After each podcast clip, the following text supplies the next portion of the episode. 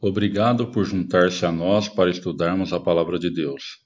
Sempre que estiver em Campinas, será um prazer tê-lo adorando conosco na Igreja de Cristo do São Bernardo, na Rua Maria da Glória Vilela 46, bairro São Bernardo, em Campinas, São Paulo. Esperamos que Deus fale a você através da mensagem trazida por nosso pregador dessa semana. Vamos ter uma palavra de oração.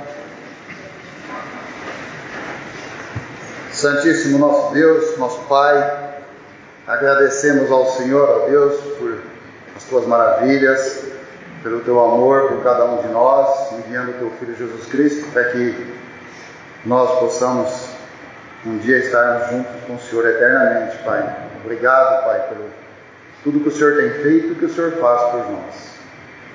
Nós pedimos, ó Deus, que nesse momento em que nós estamos louvando, adorando e agradecendo o teu santo nome, que a tua palavra, Pai, seja dirigida a cada um de nós, que o Senhor possa abrir o nosso entendimento, abrir o nosso coração, para que possamos absorver entender e compreender, e acima de tudo, Pai, colocarmos a tua palavra em prática no dia a dia. E assim podermos falar do teu Filho Jesus Cristo, para que todos aqueles que creem nele sejam salvos. Muito obrigado, Deus, que o Senhor me use com a tua palavra e é em nome de Cristo que nós oramos agradecemos. Amém, Pai. Eu não sei se talvez você gosta de palpiteiro. Às vezes nós estamos fazendo algo, um trabalho, seja lá, em que temos maestria naquilo que estamos fazendo. E aí sempre aparece um palpite. E às vezes naquele dia não está dando muito certo de fazer. Não está legal. Você não está conseguindo. Não é porque você não sabe. É porque às vezes aquele dia não vai. E aí vem um de fora que não tem nada a ver com a situação, com aquele conhecimento, e dá um palpite para você. Faz assim, faz assado. Talvez algo que você já fez, ou que aquilo não tem nem nexo para que seja feito daquela maneira. É como se eu chegasse para dar uma opinião para o Juninho, para o Fábio, para o Rogério, pessoas, para as pessoas que entendem de computação e eu chegar e dar um palpite de computação. Seria mais ou menos isso. E eles às vezes não está dando certo, não está acertando, e, e, e, eu chegar e dar esse palpite. A pessoa olha assim e fala, né? Não vai xingar por, por obra de Deus. Mas acontece, às vezes, isso. Eu já vivenciei isso e acredito que muitos aqui já vivenciaram. Dentro da sua profissão, alguém chega dando um palpite. E às vezes nós temos que aceitar, às vezes, infelizmente, temos que aceitar. Às vezes até contra a nossa vontade. E a Bíblia às vezes fala mostra isso para nós, só que de, dependendo de quem vem o palpite, às vezes nós devemos e somos obrigados a aceitar esse palpite. Eu gostaria que abríssemos a Bíblia lá em João, Evangelho de João, capítulo 21. Evangelho de João, capítulo 21. Evangelho de João, capítulo 21, do versículo 1 em diante. Está narrado desta maneira. Versão João Ferreira de Almeida. Depois disto, tornou Jesus a manifestar-se aos discípulos junto ao mar de Tiberíades. E foi assim que ele se manifestou. Estavam juntos Simão Pedro, Tomé, chamado Dídimo, Natanael, que era de Caná da Galileia, os filhos de Zebedeu e mais dois dos seus discípulos. Está falando de Cristo, discípulos de Cristo. Disse-lhe Simão Pedro: Vou pescar. Disseram-lhe os outros: Também nós vamos contigo. Saíram e entraram no barco, e naquela noite nada apanharam. Mas ao clarear da madrugada estava Jesus na praia Todavia os discípulos não reconheceram que era ele. Perguntou-lhes Jesus: Filhos, tende aí alguma coisa de comer? Responderam-lhe: Não. Então lhes disse: Lançai a rede à direita do barco e achareis. Assim fizeram e já não podiam puxar a rede, tão grande era a quantidade de peixes. Aquele discípulo a quem Jesus amava disse a Pedro: É o Senhor. Simão Pedro, ouvindo que era o Senhor, cingiu-se com a sua veste, porque se havia despido, e lançou-se ao mar. Mas os outros discípulos vieram no barquinho, puxando a rede com os peixes, porque não estavam distante da terra, senão quase 200 côvados, cerca de 90 a 100 metros. Ao saltarem em terra, viram ali umas brasas e em cima peixes, e havia também pão. Disse-lhe Jesus: Trazei algum dos peixes que acabastes de apanhar. Simão Pedro entrou no barco e arrastou a rede para a terra, cheia de 153 grandes peixes.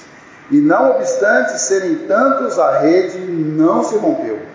Disse-lhes Jesus: Vinde, comei. Nenhum dos discípulos ousava perguntar-lhe: Quem és tu? Porque sabiam que era o Senhor. Veio Jesus, tomou o pão e lhes deu, e de igual modo o peixe. E já era esta a terceira vez que Jesus se manifestava aos discípulos depois de ressuscitado dentre os mortos. É uma passagem conhecida nossa, né? é uma passagem que ela quase se repete. Ela, essa passagem chama, chamados alguns chamam de pesca maravilhosa. Ela teve lá em Lucas também, fala né, da primeira vez que Jesus fez esse milagre. Ele também lá, só que lá foi numa outra situação, ele estava iniciando o ministério, ele entrou no barco, os pescadores chegaram, não haviam apanhado nada também. Ele entrou no barco de Pedro para falar porque o povo estava espremendo ele. Ele afastou no, no, dentro do mar e Aí ele pregou a palavra e depois ele perguntou se tinham pegado, disse que não, ele pediu para lançar a rede também.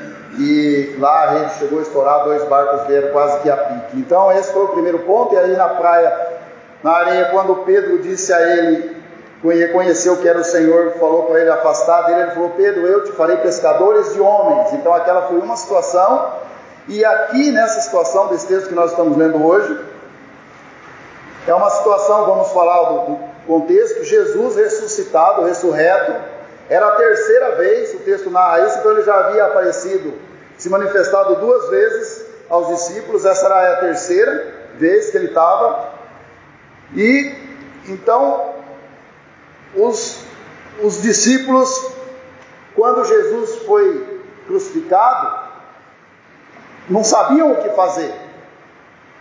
Ficaram meio que perdidos. E Pedro, alguns falam que Pedro não era definitivo, que ele tinha falado, vou pescar e, nunca, e vai seguir a profissão. Outros dizem que sim, que Pedro ia seguir, voltar para aquela profissão. Então, não se sabe. A pena que ele fala, vou pescar. E os outros disseram, nós vamos também. Mas não reconheceram o mestre nessa pescaria toda do mar de Tiberíades, é um mar de água doce. Tiberíades porque era em homenagem a Tibério a cidade do imperador Tibério. Então, por isso o Mar da Galileia era chamado assim, né? Tinha esse, esse nome, mas era um mar de água doce. Era muito grande, tinha aí mais de 19 quilômetros de, de extensão. Então, e os discípulos chegando não reconheceram ele.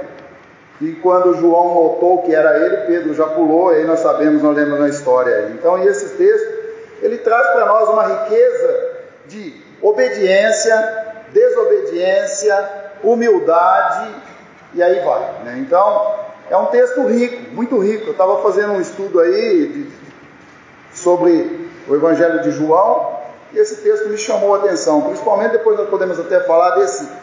A João Ferreira de Almeida trata depois disto, que é inicia o texto. Esse depois disto, ele é tão longo, tão longo para nós, que talvez assim numa aula ou numa pregação não daria para falar só desse depois disto, que é, às vezes a gente não dá notoriedade nas palavras e elas são muito fortes.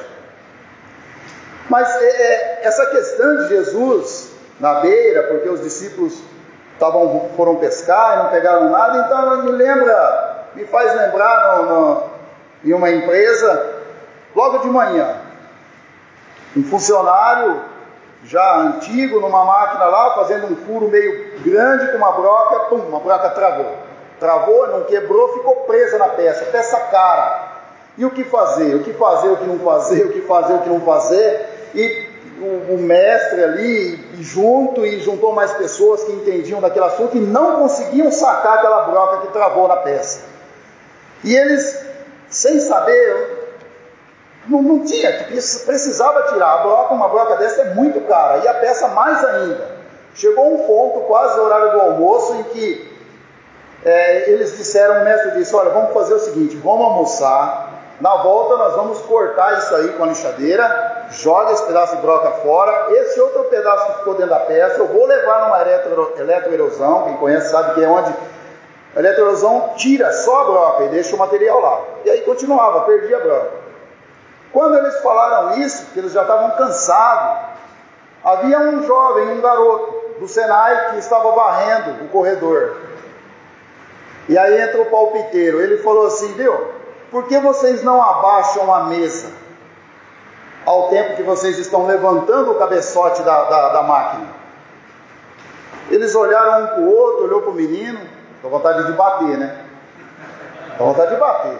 O menino do Senai, que nem completou o Senai ainda, está ali. Se você pedir para ele colocar tiner num copinho de plástico, a gente fazia isso, que o Senhor nos perdoe. Ele colocava, quando ele dá dois passos, o tiner come, corrói o plastiquinho, o copinho de plástico, fazia isso, falava buscar um copo de, de, de, tiner para mim, ele ia lá, e o outro colocava, só para ver cair no pé, né?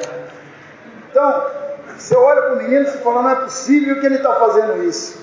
Que ele está falando que eu, que eu tenho que fazer. Aí olharam um para o outro, mas seria a única coisa que eles não teriam feito: abaixar a mesa. Eles abaixaram a mesa, parece que a broca estava dentro da água, fez assim, ó, saiu. Então, não é possível. Sabe, então às vezes, às vezes o palpiteiro é complicado porque a gente está ali muito focado naquela, na, naquilo que a gente vai fazer e você às vezes não vê coisas em volta, coisas melhores, ângulos melhores. Quem está de fora às vezes vê. E aquele garoto aconteceu isso. Então me lembrou, esse texto me lembrou disso, porque Jesus, imagina,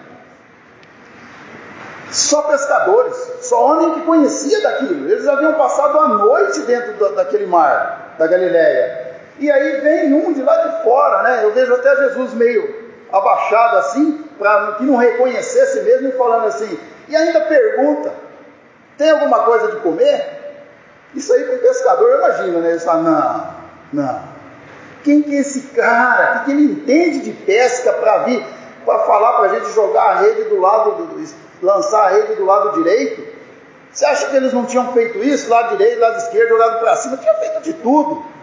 Pedro já estava até nu, provavelmente já tinha até pulado na água para tentar ver se tinha cardume de peixe realmente. Vai saber era água doce, e agora vem um de lá da areia e fala, ó, oh, tem que comer aí não, então joga a rede, lança do lado direito. Ah, não, peraí, não é possível.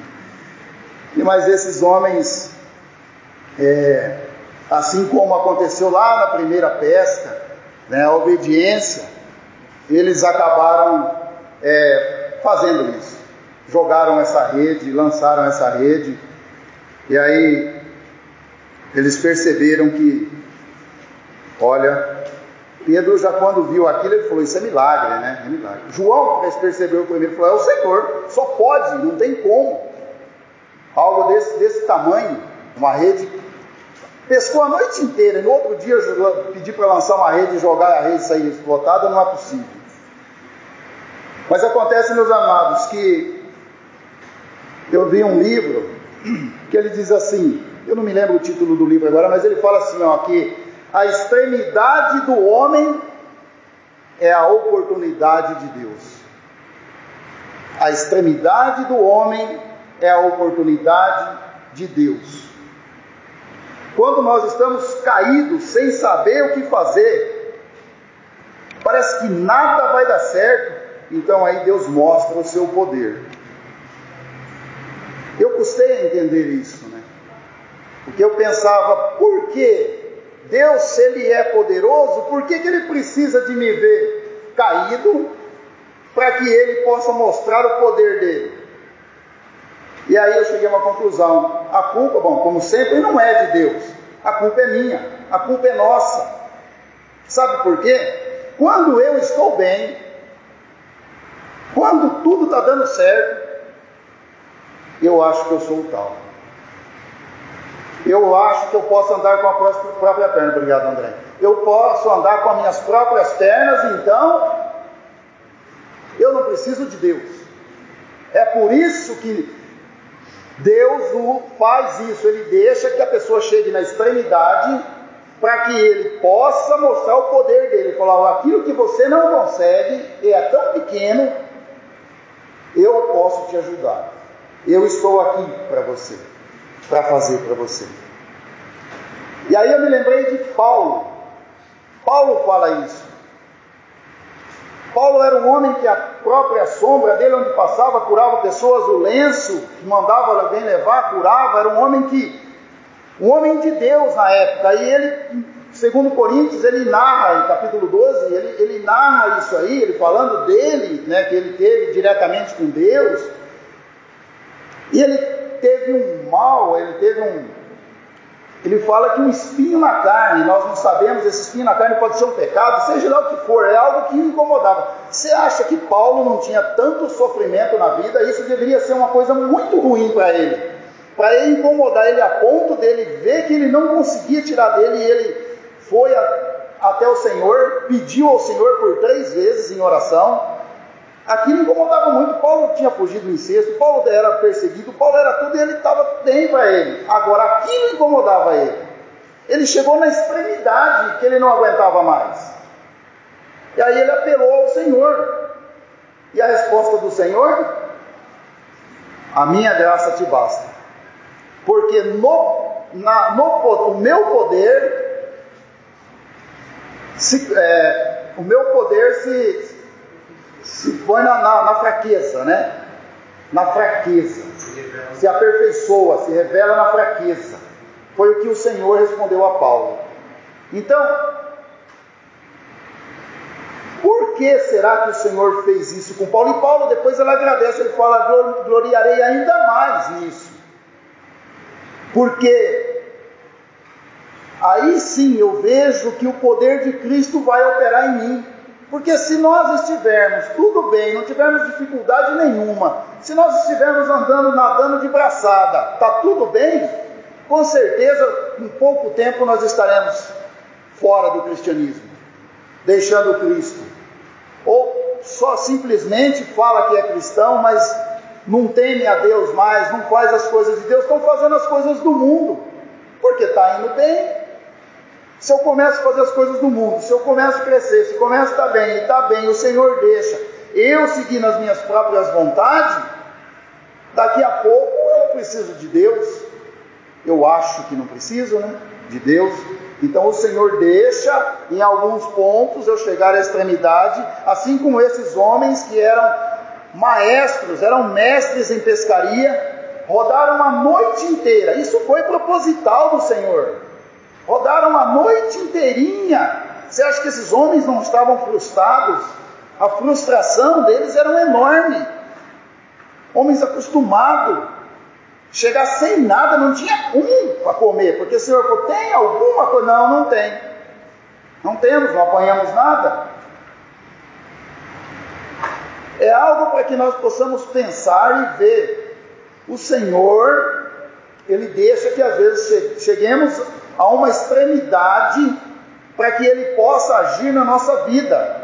Às vezes nós reclamamos de alguma coisa que, que não está dando certo, às vezes é por culpa nossa.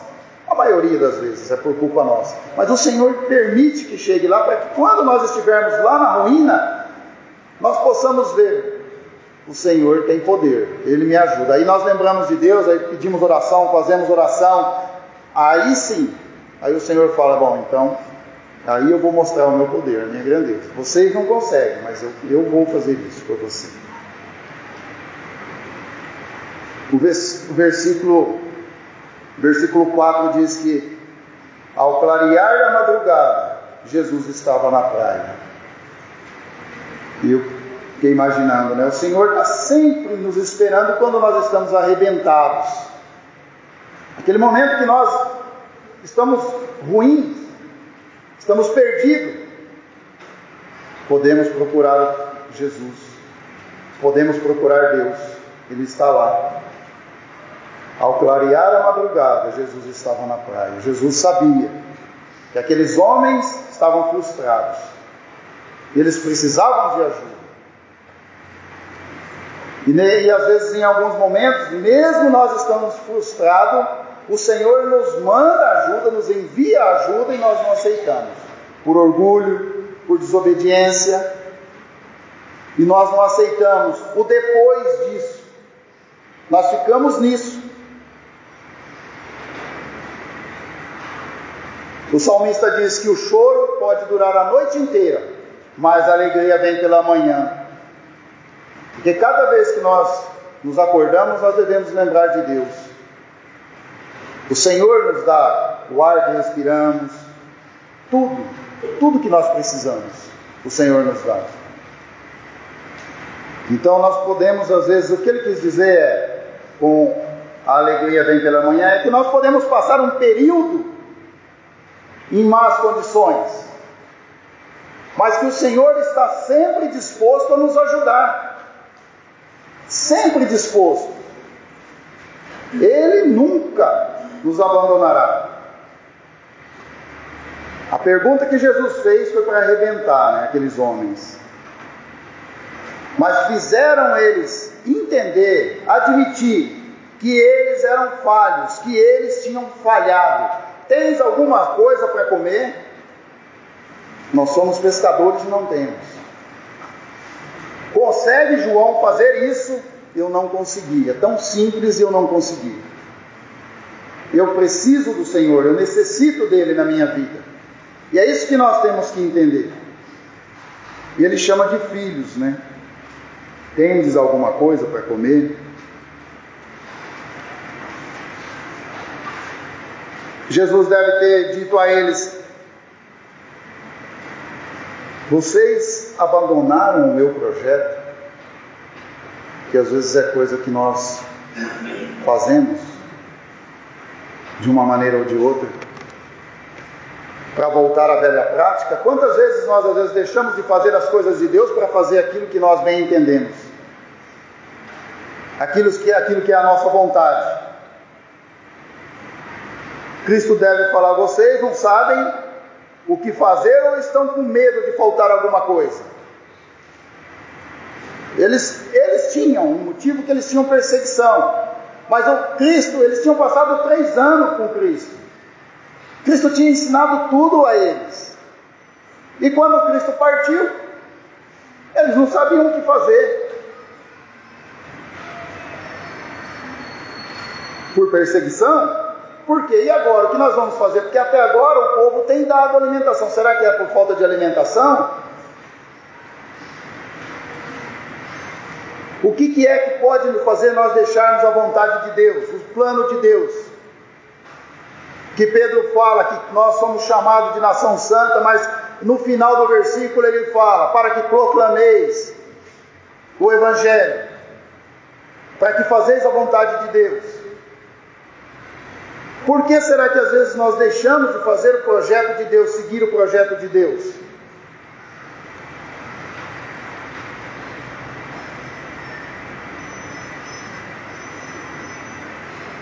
Vocês esqueceram da promessa de que eu estaria com vocês até a consumação do século? Deveriam ter esquecido. Final do Evangelho de Mateus, Cristo fala isso. Eu estarei com vocês até a consumação do século. Vão, vão e preguem, falem de Cristo, falem de mim, falem da palavra de Deus, falem da salvação.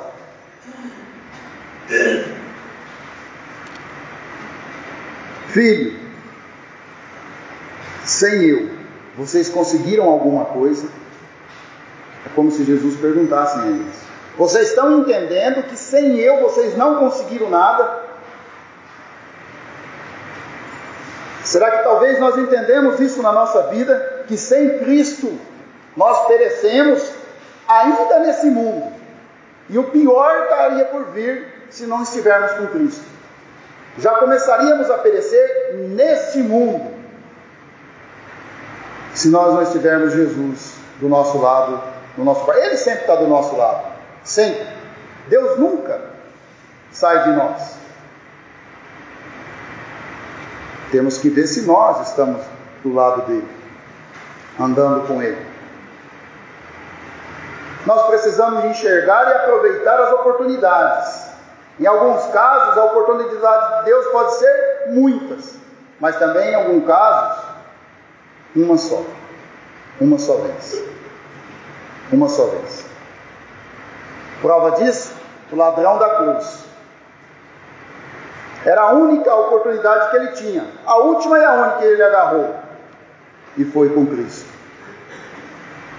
Jairo e a mulher com fluxo de sangue.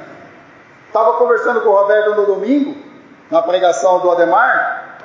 Ele falou sobre isso e o Roberto, aí nós falando, o Roberto disse: João, eles viram a única oportunidade deles. Era a única que eles tinham. A mulher pensou: se eu pelo menos tocar no manto, eu serei curado. E Jairo também. Jairo era, não era da sinagoga, não era mestre, por que, ele, ele mesmo não, não, não, curou a filha ou pediu para mais os, as pessoas que estavam junto com ele?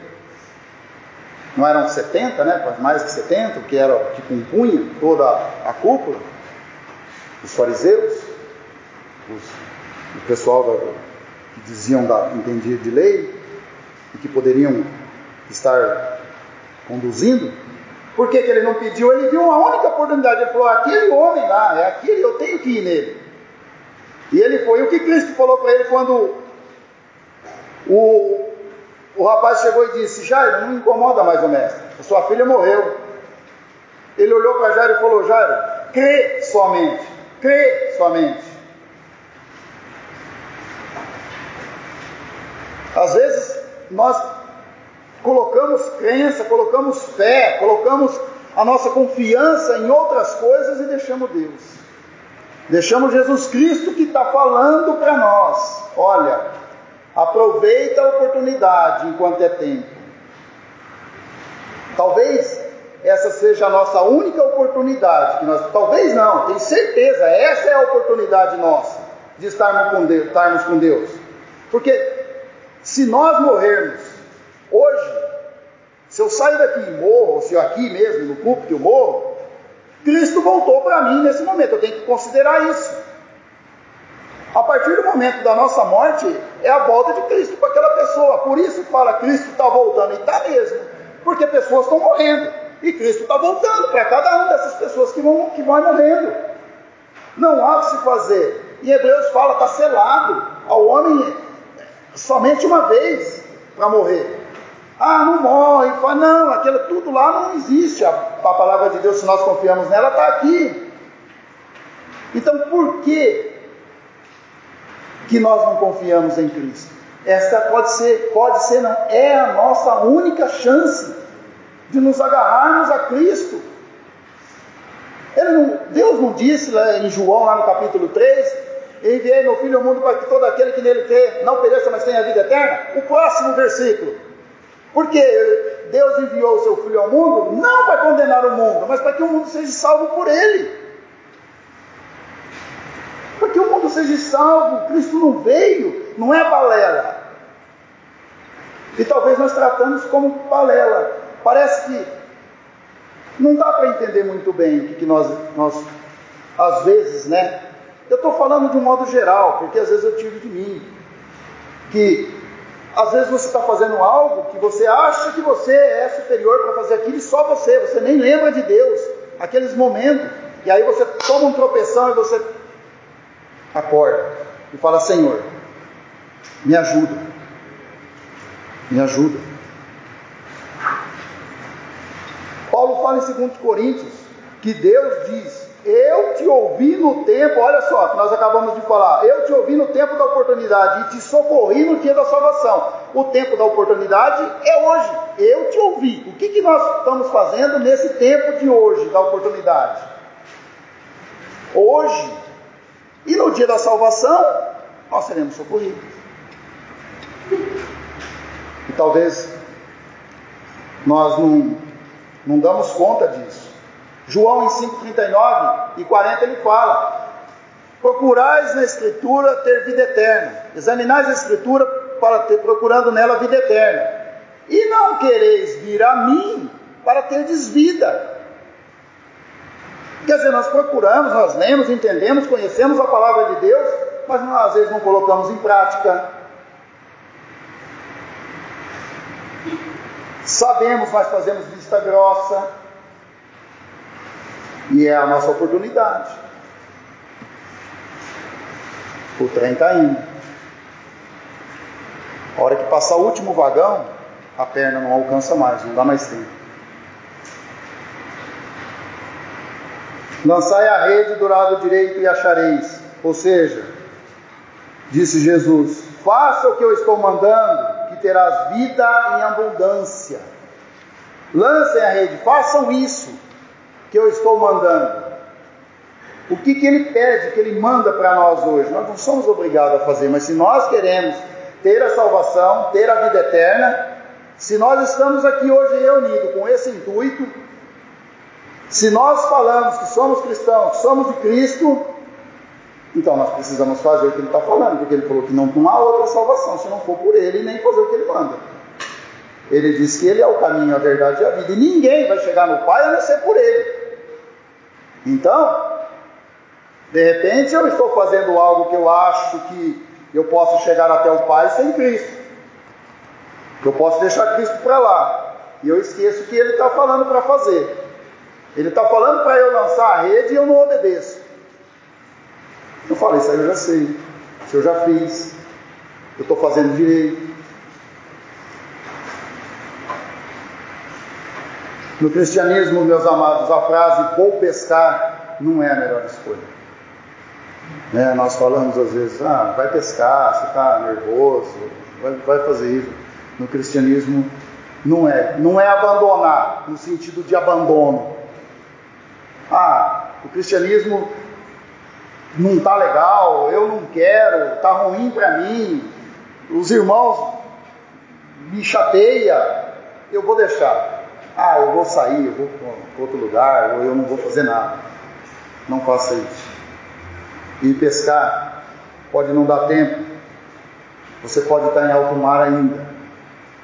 E não dá tempo de você chegar até a praia para Cristo está lá esperando. Embora ele pode estar em qualquer lugar, mas o Senhor pode enviar ele repentinamente e não dá tempo de estarmos na praia para encontrarmos com ele lá. E aí vou, nós naufragaremos, com certeza. Jesus está voltando e ele disse: Ainda hoje pedirão a tua alma. E Deus, e para Deus o que tem feito. Lembra dessa passagem do homem que estava com os celeiros lotados, abastados, e ele falou: derribarei, eu já sei o que faço. A colheita foi tão grande, ele estava tão senhor de si, que ele falou: derribarei tudo esse celeiro, construí maiores, construirei maiores, e então a minha alma direi: descansa, regala-te, vou viver tranquilo. E Cristo disse: louco, ainda hoje pedirão a sua alma, e o que tens feito para Deus? Olha que situação. Como se Cristo está dizendo, se estivesse dizendo, sela, vai selar essa noite. Você está pensando que não vai nem dar tempo de você construir. E o seu pensamento está lá, nas coisas terrenas. É muito sério quando nós passamos a viver a nossa vida em função das coisas terrenas e não procuramos a vontade, fazer a vontade de Deus. Não vamos deixar escapar as oportunidades que o Senhor tem nos dado para voltar às nossas práticas antigas. Jesus, vamos lembrar de uma coisa: Jesus não é palpiteiro. Ele não deu um palpite para jogar, lançar a rede do lado direito do barco, porque foi simplesmente um palpite. Ele estava simplesmente mostrando àqueles homens que sem ele eles não fariam nada. Nada. Mesmo que eles fossem profissionais, mesmo que eles quisessem, as, tivessem as melhores redes, os melhores barcos, eles não conseguiriam sem Cristo. Se nós abandonarmos o Senhor, nós não conseguiremos fazer nada. Então não vamos deixar as nossas práticas antigas, não vamos voltar às nossas práticas antigas, pensando que está tudo bem. Então por que, que nós deixamos as práticas antigas? É porque nós vimos que o Senhor é a salvação. E hoje, às vezes, nós voltamos às práticas antigas. A leitura que o nosso amado Gutinho fez na abertura, hoje eu gostaria que nós relêssemos para que nós lembrássemos o que foi dito a um povo que estava voltando às práticas antigas. Hebreus, vamos, dar, vamos ler em Hebreus capítulo 10, 35 a 39. Olha só o que o autor de Hebreus está dizendo a um povo que dizia estar cansado, que estava desanimando, voltando às práticas do judaísmo. Olha só o que foi dito. O Gutinho leu na, na NVI, né, versão NVI. Eu vou ler agora na versão João Ferreira de Almeida, a partir do versículo 35 do capítulo 10. O autor de Hebreus diz assim, ó, com o povo, né, que ele que estava querendo voltar ao passado, ele falou: "Olha, olha, a recompensa não tarda. Vocês estão achando que está demorando?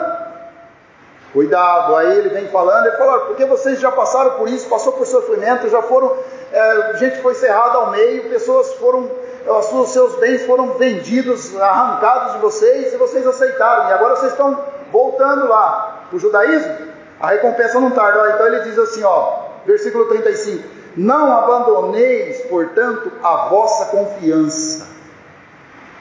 Às vezes nós deixamos a nossa confiança em Cristo. Ele fala, ela tem grande galardão.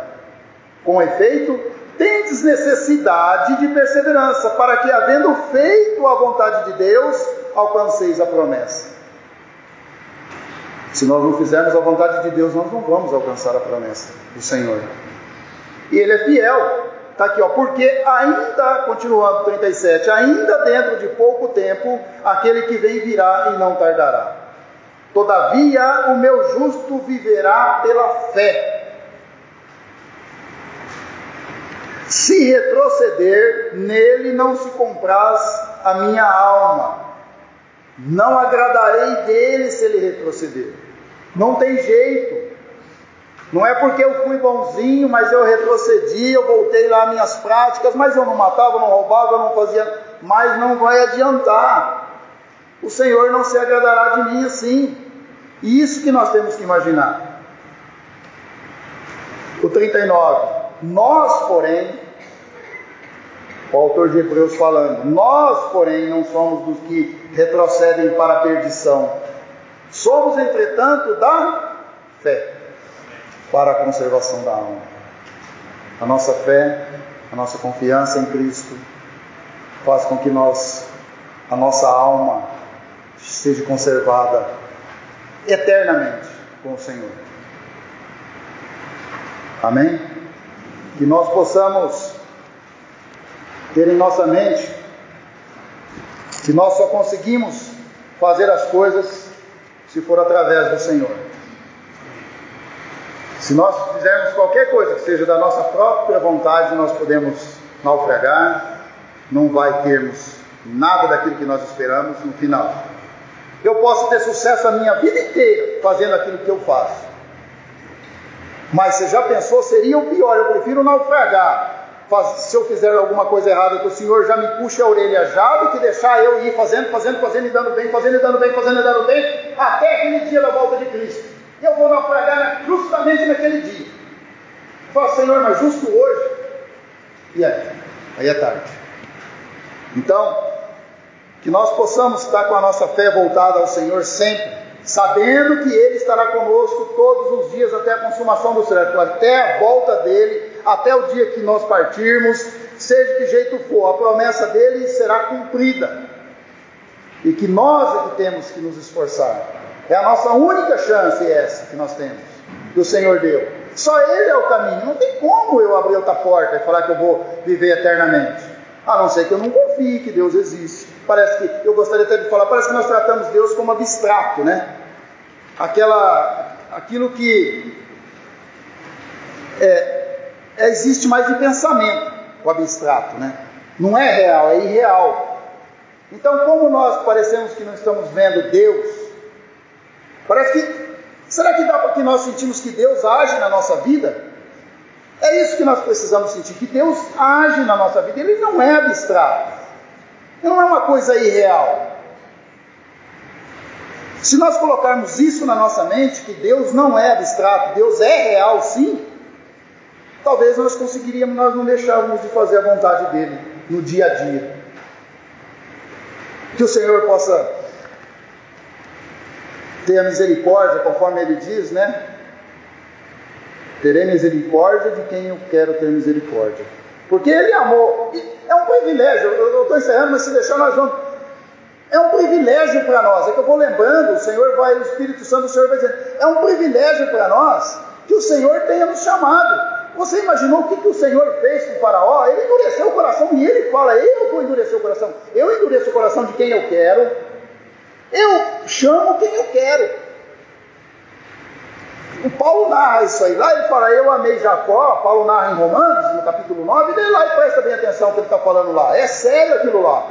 Eu amei Jacó, eu aborreci Isaú. Então, às vezes nós pregamos com uma pessoa e a pessoa não aceita Cristo, é porque Deus endureceu o coração dela. E tem muitos assim. Amém que o Senhor tenha amolecido o meu coração, o nosso coração, para nós estarmos aqui. Porque se ele tivesse endurecido o nosso coração, nós não estaríamos aqui e nós estaríamos perdidos. E ele, ele faz isso. Não é que Deus é ruim, dá impressão, né? Isso é uma outra pregação que daria. Não é que Deus é ruim, não. É que ele nos amou primeiro. Ele nos amou primeiro. Nós é que temos que amar Ele agora, porque Ele nos amou. João fala isso. É uma outra pregação. Que o Senhor esteja com cada um de nós. Amém? Desejamos que a mensagem da Palavra de Deus tenha abençoado, inspirado e estimulado você a amar a Deus e aos seus irmãos. Que tal você compartilhar agora mesmo este áudio com outras pessoas para abençoá-las também?